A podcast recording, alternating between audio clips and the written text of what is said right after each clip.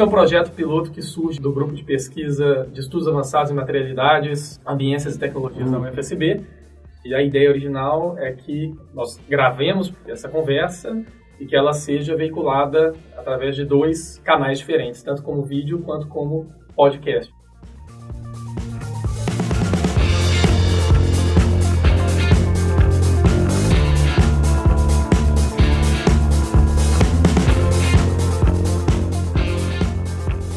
Nome é Guilherme, eu sou professor da UFSB de Humanidades. E eu sou Márcio Carvalho, também professor da área de Humanidades da UFSB. E eu sou Fábio Curniani, sou professor também de, do IAC da UFSB.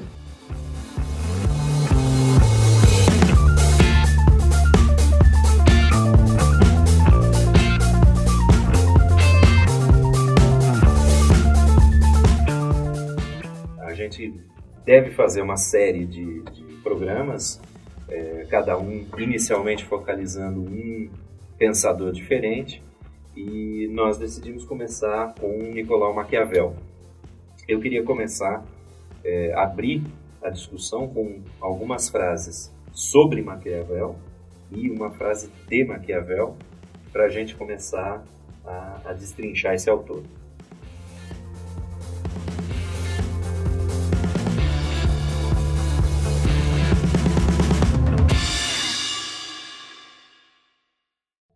Diderot, na enciclopédia, diz: Maquiavelismo é uma espécie de política detestável que se pode definir em duas palavras: é a arte de tiranizar, cujos princípios Maquiavel difundiu em suas obras.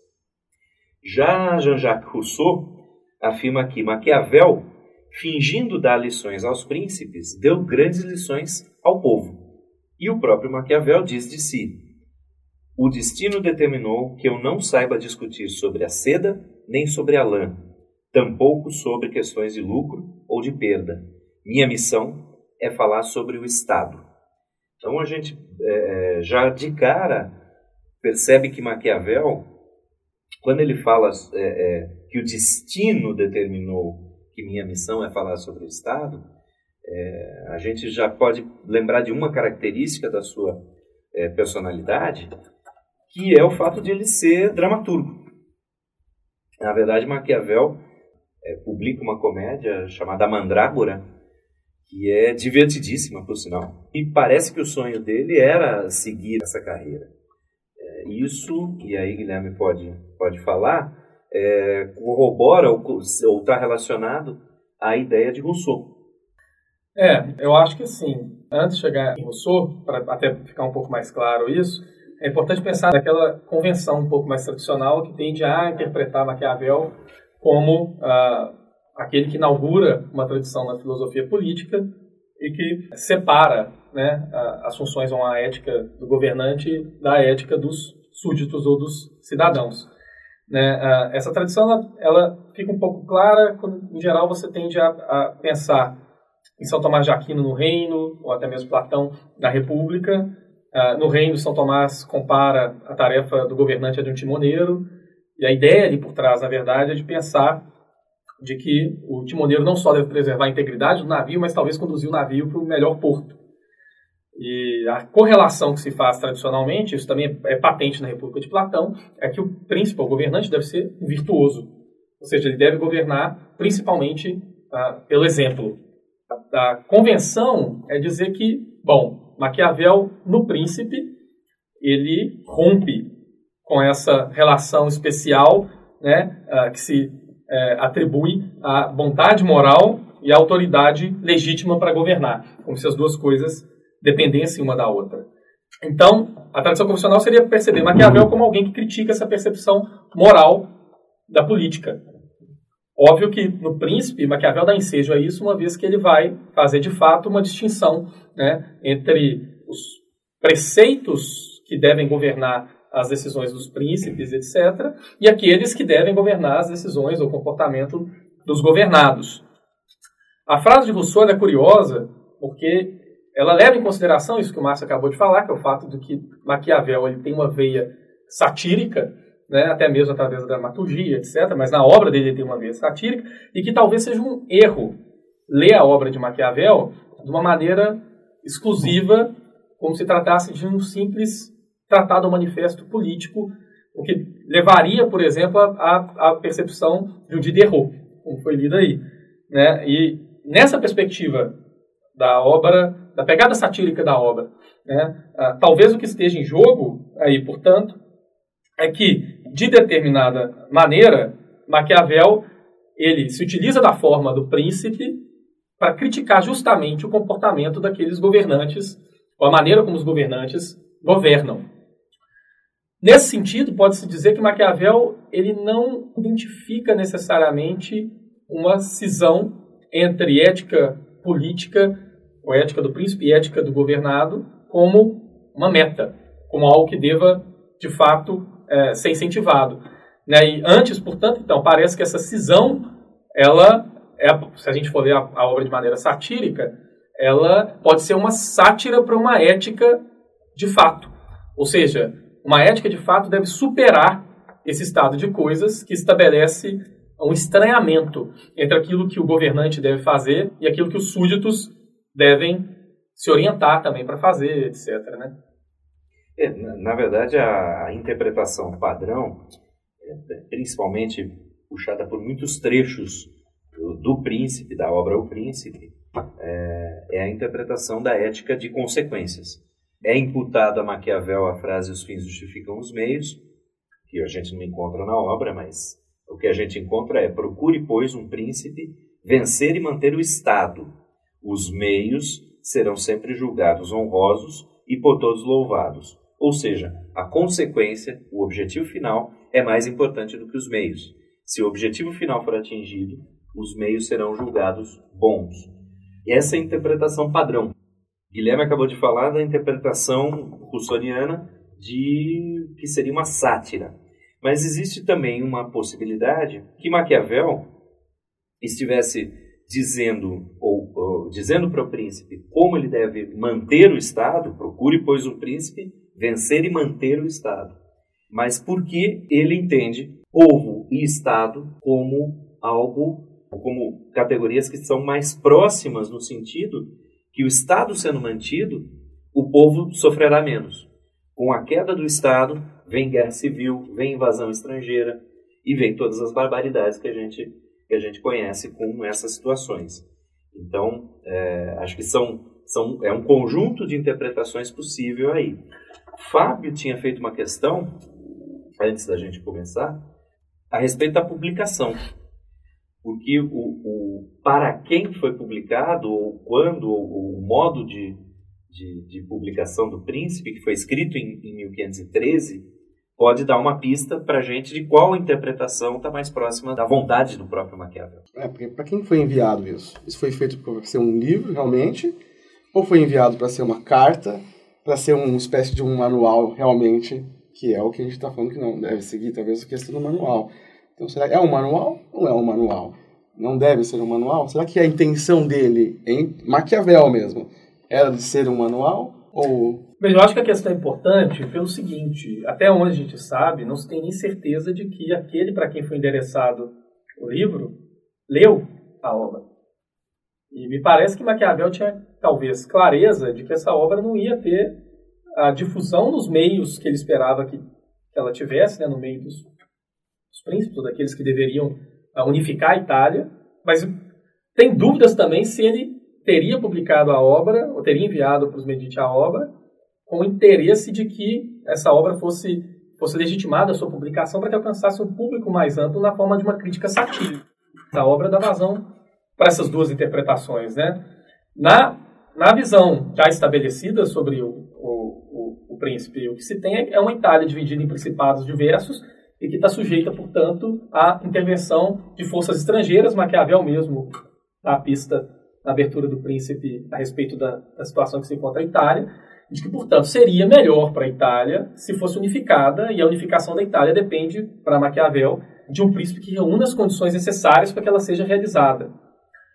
Essa interpretação ela dá vazão para o entendimento de que existe uma ética oculta, até mesmo na obra O Príncipe, que inviabiliza até mesmo a visão do maquiavelismo no príncipe. E isso porque, ou da, da visão maquiavelista de que, enfim, dá carta branca para que o príncipe cometa as atrocidades mil que de derrou parece horrorizado, etc., na enciclopédia, né? E, e inviabiliza porque a missão do príncipe me parece ser principalmente duas, né?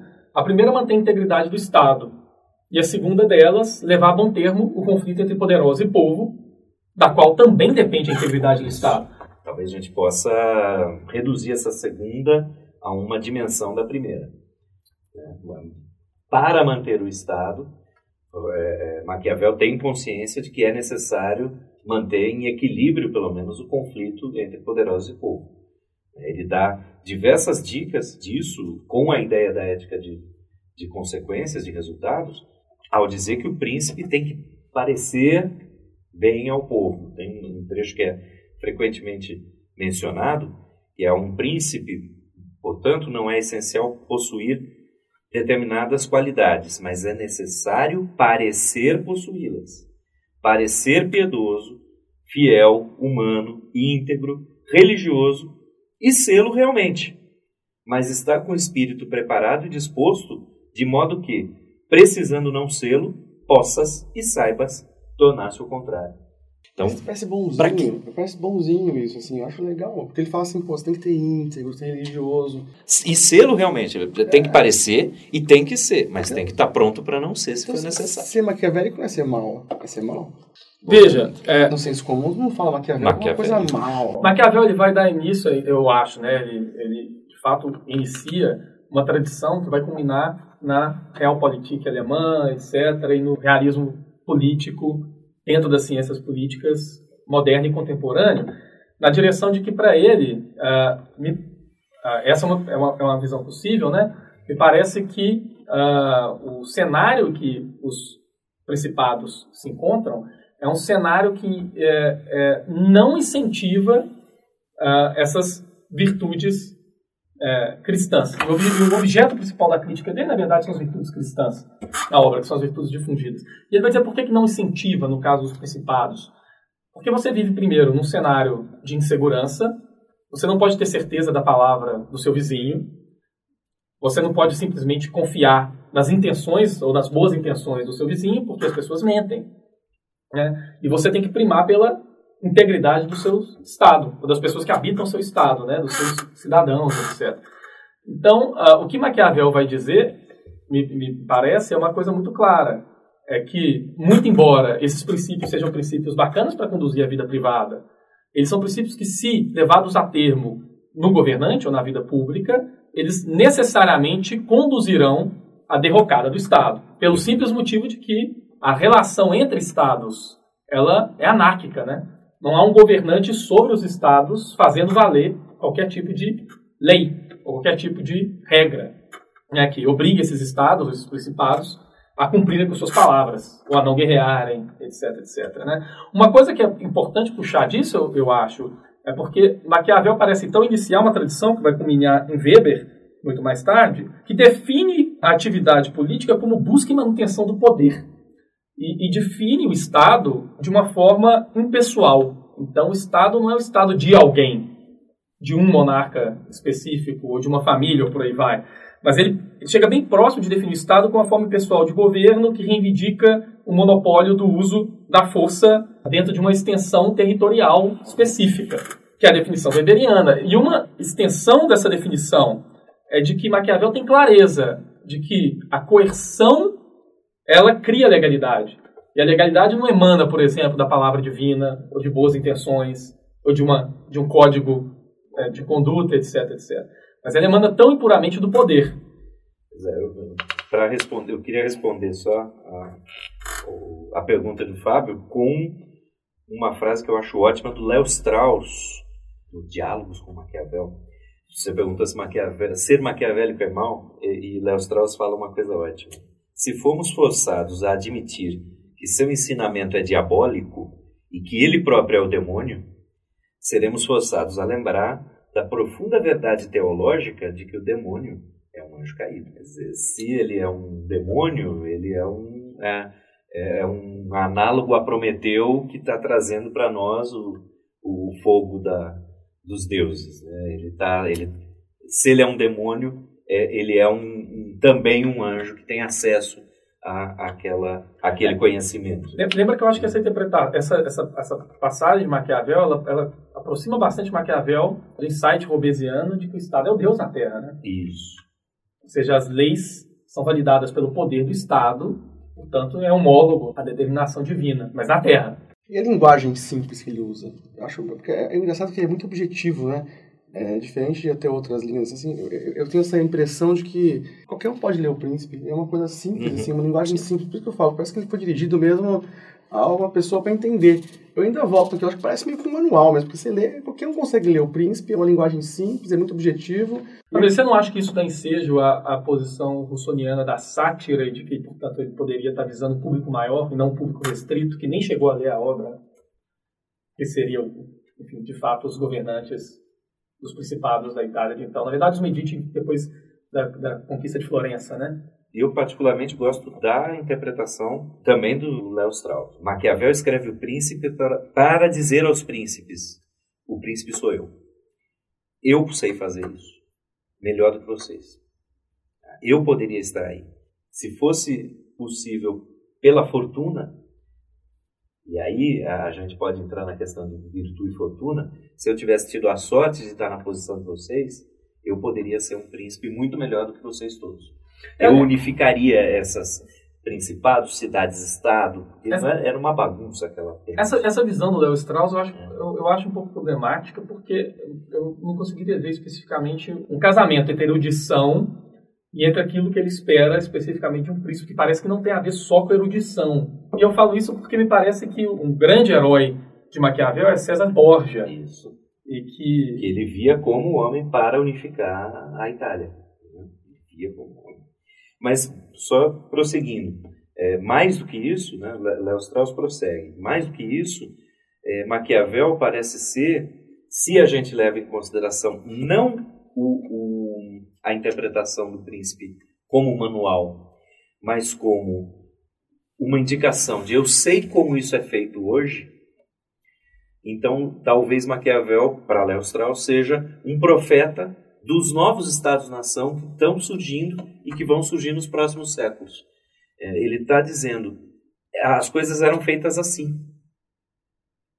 Eu, eu descrevi como as coisas são feitas, eram feitas. Mas a partir de agora não será mais possível. E isso a gente vai ver mais no Discourse, no livro sobre as décadas de Tito, Tito Livre, né? comentários sobre as décadas de Tito Livre, que é o livro republicano de, de Maquiavel.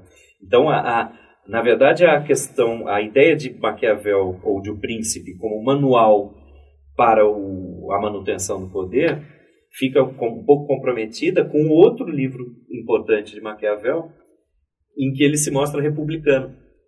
Então, é, é uma interpretação usual é a seguinte: já que ninguém unificou, esperamos que alguém unifique, mas enquanto alguém não, não faz essa unificação e torna a Itália uma república, a gente mantém o.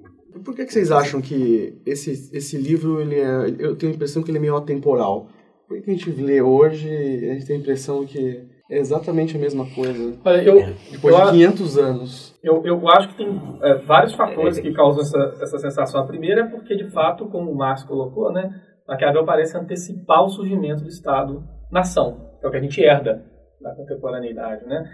Num segundo momento, eu acho que Maquiavel consegue identificar um problema, mas ele não consegue pensar numa saída lógica para o problema, que é o que me parece que Marx faz muito depois. Né? E o problema que Maquiavel identifica é o problema de que o Estado, e eu acho que isso ele coloca bem, ele surge, ou deve surgir, como resposta ao conflito natural entre o poderoso e povo. Então veja, me parece que Maquiavel, é possível ler Maquiavel como guardando um insight de que o Estado é consequência da disputa política. Percebe? O Estado ele vai surgir, portanto, para levar a bom termo esse conflito. Mas ele leva a bom termo esse conflito, quase sempre, para os poderosos. Ou, em última instância, para o último poderoso, que é o, que é o príncipe. Falo último poderoso porque no, no, no príncipe, na obra, é, Maquiavel vai dizer em determinado momento que o príncipe ele, ele não pode dispensar o apoio dos súditos, mas ele pode dispensar o apoio dos poderosos. Não é desejável. Mas, se em última instância ele não conseguir administrar ou levar a bom termo esse conflito, o príncipe deve extirpar, extinguir os poderosos, por serem menos numerosos, etc, etc, etc. Né? Mas o ponto fundamental aí por trás é que eu acho que ele não consegue levar adiante a equação. Né? E levar adiante a equação, se você ler Maquiavel de maneira satírica, seria entender que Maquiavel aponta para a extinção do Estado.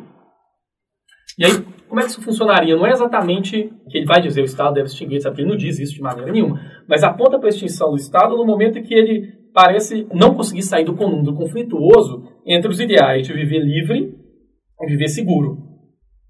Por um lado, a liberdade dos súditos, embora seja desejada para Maquiavel, se ele está pensando na forma do Estado, ela não deve conter a possibilidade de armamento da própria população. Por outro lado, não armar a própria população é depender dos condottieri, depender de que pessoas contratadas lutem por você no momento em que você precisar de fazer uso da força do Estado. Mas ele não consegue pensar numa situação onde você supera o Estado.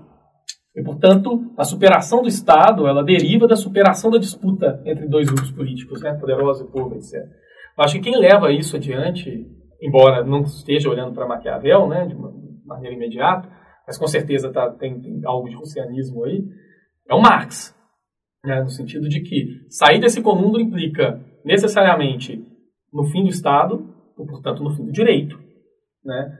Percebe, o insight marxista é simples, é um insight maquiaveliano. Né? O que valida o direito é o poder que emana do Estado. E, portanto, as disputas internas são disputas exatamente por oprimir. Quer dizer, mas isso seria levar adiante Maquiavel. E eu não acho que ele chega, não chega, não chega aí. É, mas a leitura que um Rousseau faz de Maquiavel possibilita pensar... Abre esse caminho. Abre esse caminho. Para responder a sua pergunta do do porquê, você mesmo já, já disse. Linguagem clara, direta. O que Guilherme falou, ele está antevendo o Estado-nação que está aí até agora. Ele funda a tradição da ciência política ao colocar o poder como chave explicativa da sociedade. É o que toda a ciência política vai fazer depois. Por isso a gente ainda está no mesmo, no mesmo barco. E aí eu lembro que tem uma edição que é O Príncipe de Maquiavel comentado por Napoleão Bonaparte, que é bem divertido, porque eh, na verdade era, um, era um, uma edição do Príncipe que Napoleão tinha e foi colocando notas de rodapé. Isso aqui não funciona. Eu tentei isso e não dá. Tem jeito de fazer melhor tal coisa. Então, essa, essa, isso corrobora a ideia de manual.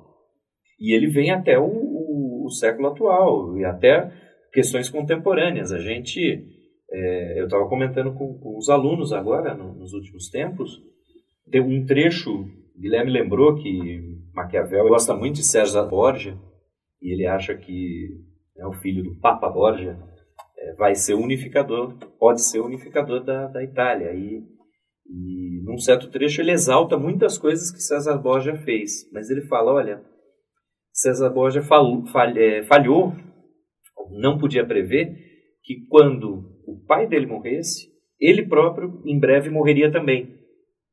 Então ele se preparou de maneira consistente para unificar o Estado italiano, mas morreu logo em seguida. Uns parágrafos abaixo, Maquiavel fala: olha, é, tá, ele não, não podia prever que ia morrer, mas ele tinha que ter deixado o Estado de tal maneira que os seus inimigos não tivessem ação seus inimigos não pudessem tomar esse estado. E ele não fez isso. Então lhe faltou virtude, lhe faltou é, é, raciocínio nesse momento. Por que, que eu cito esse trecho? Porque nós estamos hoje, vou, vou trazer aqui para o contemporâneo, nós estamos hoje num governo, sob um governo ilegítimo no Brasil, que aprovou, tem aprovado reformas constitucionais, uma delas, a, a famosa PEC 55, o PEC do Fim do Mundo, que restringe por 20 anos a, a aplicação de, de recursos em áreas sociais. Na prática, é isso que vai acontecer. Bom, para quê? O que, que é isso? Sendo maquiavélico, é fazendo o que César Borgia não fez e que Maquiavel diz, disse que precisava ser feito. Como? Mesmo que um governo de esquerda entre no poder novamente, esse governo não vai ter margem de manobra. Então, para mim, a aprovação dessa PEC representou uma, uma jogada maquiaveliana nesse sentido. mesmo que eu caia, mesmo que esse grupo que está aí agora caia, quando cair, um governo de esquerda que assuma lá na frente não vai ter margem de manobra. Ou seja, eu colonizei esse Estado. Eu impeço que, que é, outras ideologias possam tomar tomar o poder, tal qual César Borja não fez. Será que o, o Trump leu o Príncipe? Qual seria o comentário de rodapé do Trump ali embaixo do Napoleão ainda? Então, a impressão que eu tenho é que a, a pergunta é interessante porque uh, me parece que o Trump, se é que ele já, já leu alguma coisa, me parece um cara, um cara, cara que curte muito ler, uh, ele teria lido de fato um Príncipe para Empresários, que seria uma das uh, uma das opções que se abre na contemporaneidade que esvazia terrivelmente a obra de Maquiavel e que dá ensejo exatamente aquilo que é o maquiavelismo, né? Ou seja, justificativas mil que escapam ou deixam escapar o aspecto de uma ética, né? Dentro da obra do próprio Maquiavel. Uma coisa curiosa, na verdade, dessa dessa daquilo que o, o só para voltar rapidamente no que o Marx estava falando sobre fortuna e, e tudo mais, né? É que uh, uma me parece que, que hum. é, essa chave entre fortuna e virtude de Maquiavel permite fazer uma leitura antecipada daquilo que vai se tornar a modernidade, né, ou o fenômeno da modernidade europeia. E, e, na direção de que se você pensa, e eu não sei se, se essa leitura é possível, o Márcio depois ele, ele comenta, né? Mas uh, se você pensa na fortuna, quando ela aparece na obra de Maquiavel, e que ela vai aparecer de uma maneira eminentemente negativa, ou seja, ela aparece como uma ameaça da, inimiga da ordem pública, da ordem política, uma última ameaça à segurança do Estado, em última instância está relacionada a uma a força cega da natureza, uma força primária de violência, e, e, e, por outro lado a virtude seria o seu oposto antitético porque racional.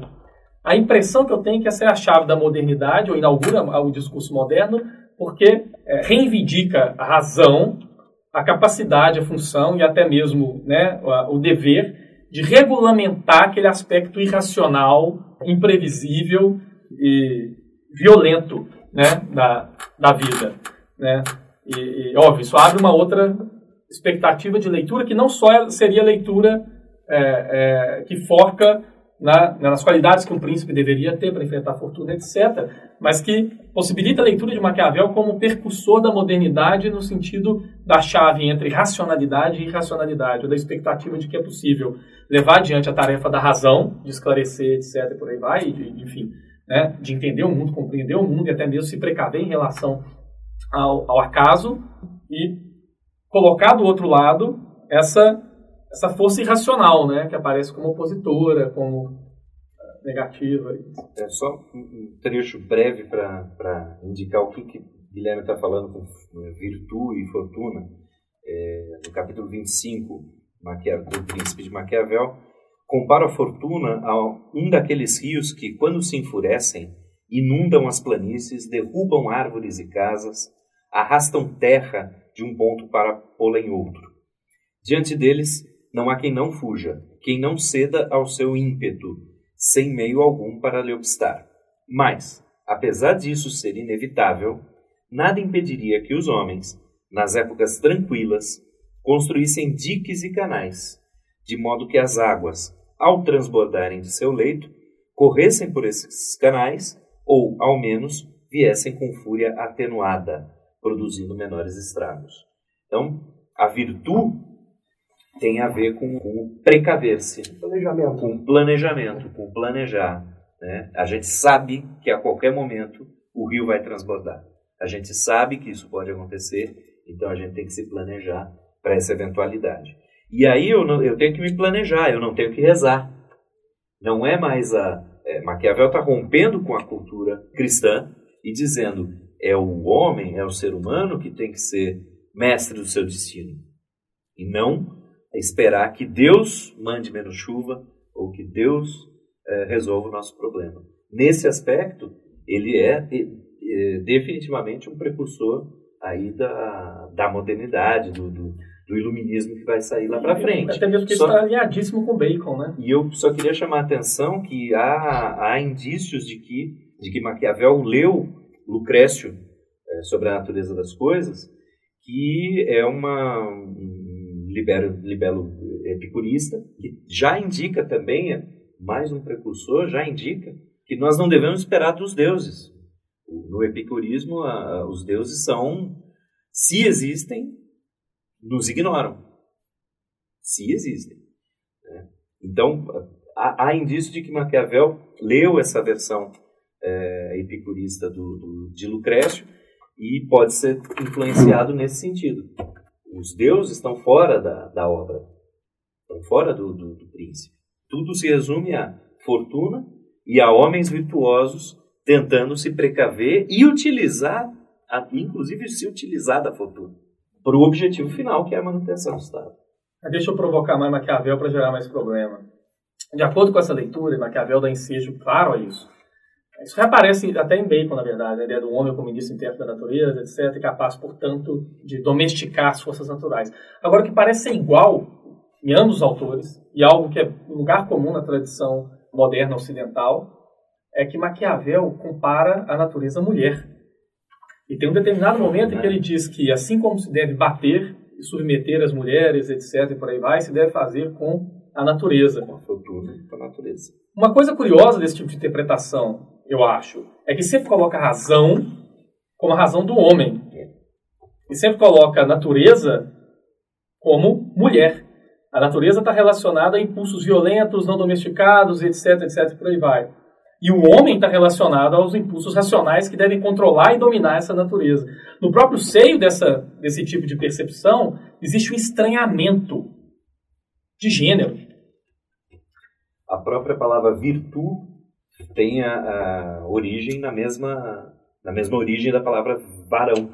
É claramente, são claramente características masculinas de racionalidade, de, pre, de, previdência, etc., é, contrapostos a, a características claramente femininas da deusa fortuna, que precisa ser conquistada né, como, como, mulher é, e é volúvel como mulher né, é, nessa é, o que eu acho curioso dessa, desse tipo de, tipo de visão é que, de fato, parece que até mesmo esses termos, pegando a esteira do Maquiavel até a contemporaneidade, eles não são neutros. Portanto, a nossa relação com esse conceito, por exemplo, a natureza, é uma relação que está contaminada por problemas de gênero já de início. Né? Ou seja, a natureza é fértil.